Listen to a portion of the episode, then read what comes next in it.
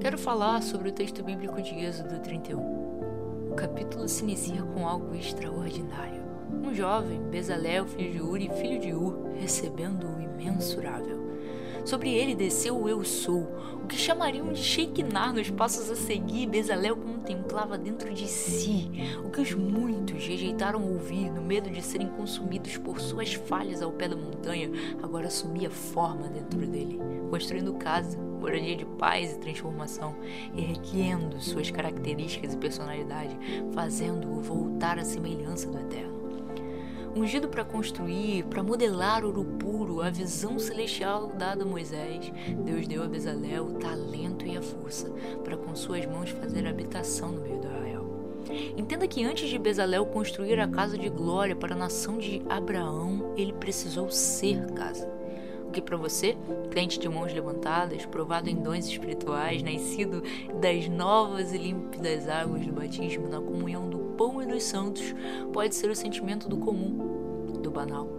Afinal, canta que é morada e se assemelha constantemente à casa e nomeia Cristo construtor, se diz cheio do Espírito Santo, forjado pela dominação repleta de virtude do Altíssimo. Para você, talvez a presença, a simples interação com o Espírito da vida pode ter se tornado artigo de normalidade. Ah, ai de ti, ai de nós que por vezes esquecemos a magnificência de sermos habitação.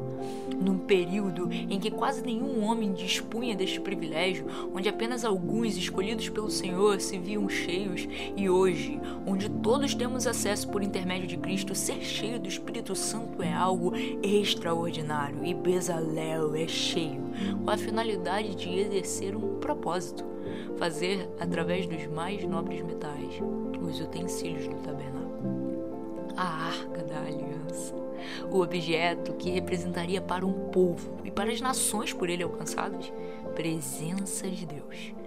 Tudo isso é relatado no início do capítulo 31. E sabe o que é interessante? É que o início do capítulo 32 fala de um objeto feito de ouro. A arca da aliança, você pensa? Não, não. A mesa e o propiciatório? Também não. Algum item do tabernáculo? Não. Trata-se de um bezerro feito de ouro puro, dado pelo próprio.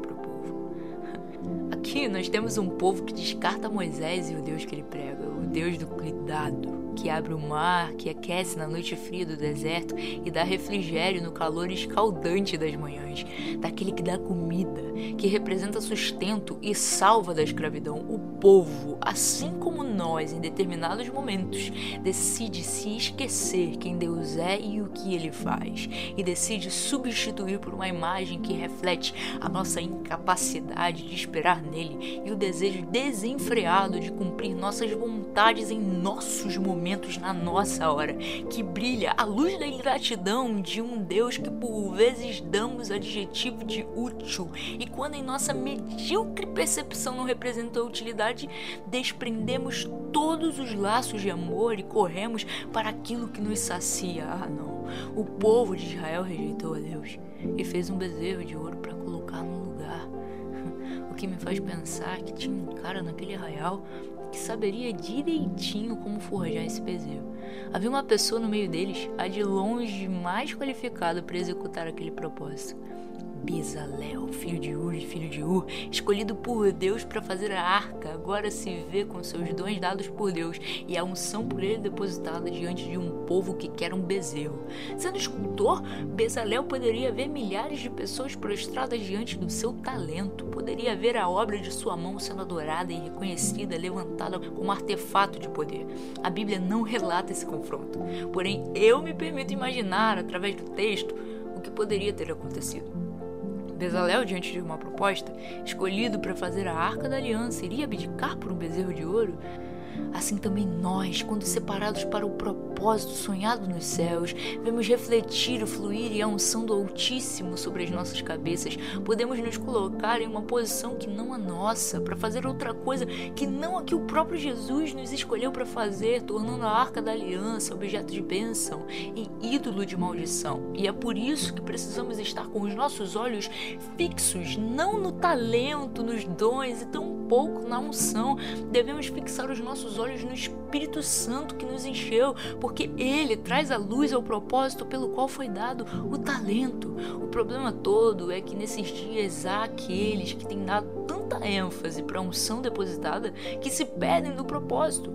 Não é porque você foi ungido para fabricar peças em ouro, que toda peça de ouro que aparecer é você que deve construir. Seus dons e talentos foram dados com um objetivo que está intimamente relacionado ao espírito de vida que habita em você. E acredite, quando você for separado, vão se levantar bezerros. Cabe a você decidir permanecer ao lado dos que são do Senhor, como fez Bezalel.